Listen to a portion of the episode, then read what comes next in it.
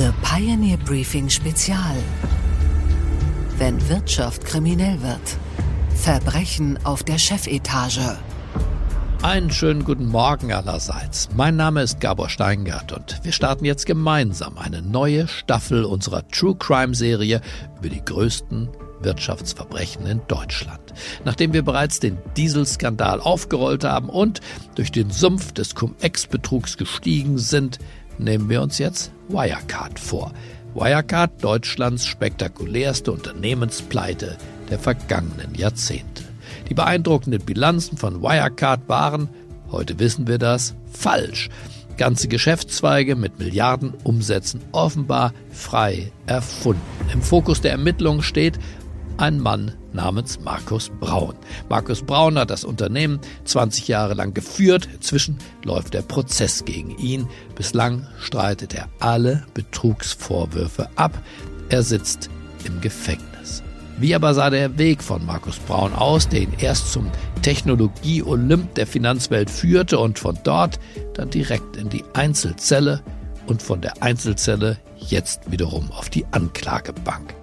Diese Fragen wird Jörn Leo Grande beantworten. Er hat 15 Jahre bei Wirecard gearbeitet und hat als Innovationschef direkt an Markus Braun berichtet. Also Sie wissen, dass wir, glaube ich, im Jahr 2018 in den DAX eingestiegen sind. Und für schon fünf Jahre davor saß ich in einem Meeting, wo Markus gesagt hat, er möchte in den DAX. Und alle Leute, die in diesem Meeting waren, die sind rausgegangen und haben nur den Kopf geschüttelt. Weil die Idee, dass so ein Unternehmen, das aus einer komischen Ecke von der Zahlungsabwicklung kommt, jemals in diesen Top-Club der finanzstärksten oder börsennotierten Unternehmen aufsteigt, der war völlig bizarr. Ja, also das konnte sich keiner vorstellen. Aber er konnte sich das vorstellen.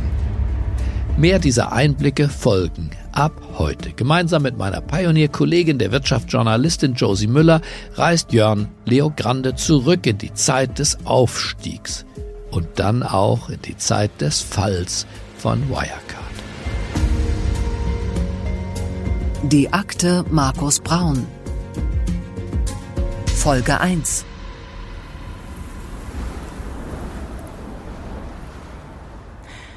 München im Dezember 2022. Ein kalter Wintertag ohne Schnee.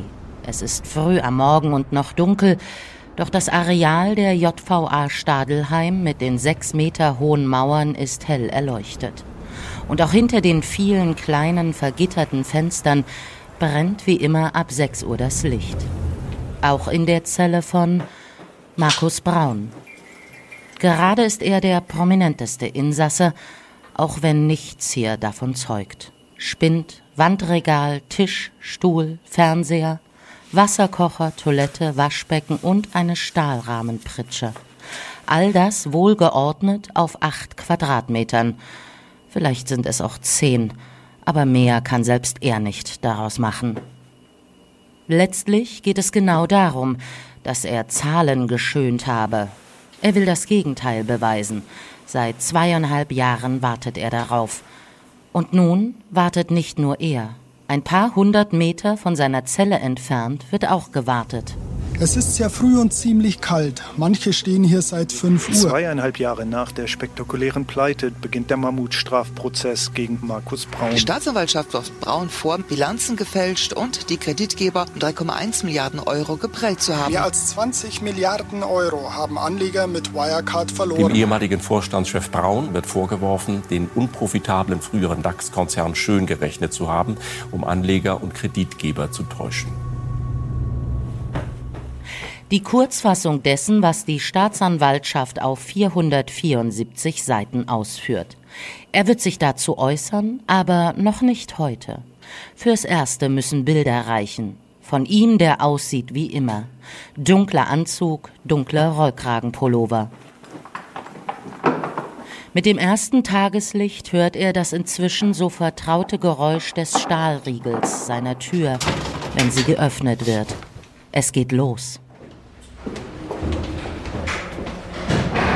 Als ob er nicht schon ganz unten wäre, geht es jetzt noch tiefer, in den unterirdischen Gerichtssaal. Einst bombensicher gebaut für Terror- und Bandenprozesse, wird das jetzt seine neue Bühne. An dieser Stelle soll es das gewesen sein. Die komplette Ausgabe hören Sie als Teil unserer Pioneer-Familie. Alle Infos dazu finden Sie auf thepioneer.de. Es gibt dort auch ein spezielles Testangebot für all die, die neu an Bord kommen. Wir hoffen, wir hören uns in aller Ausführlichkeit wieder. Es lohnt sich. The Pioneer Briefing Spezial. Wenn Wirtschaft kriminell wird. Verbrechen auf der Chefetage.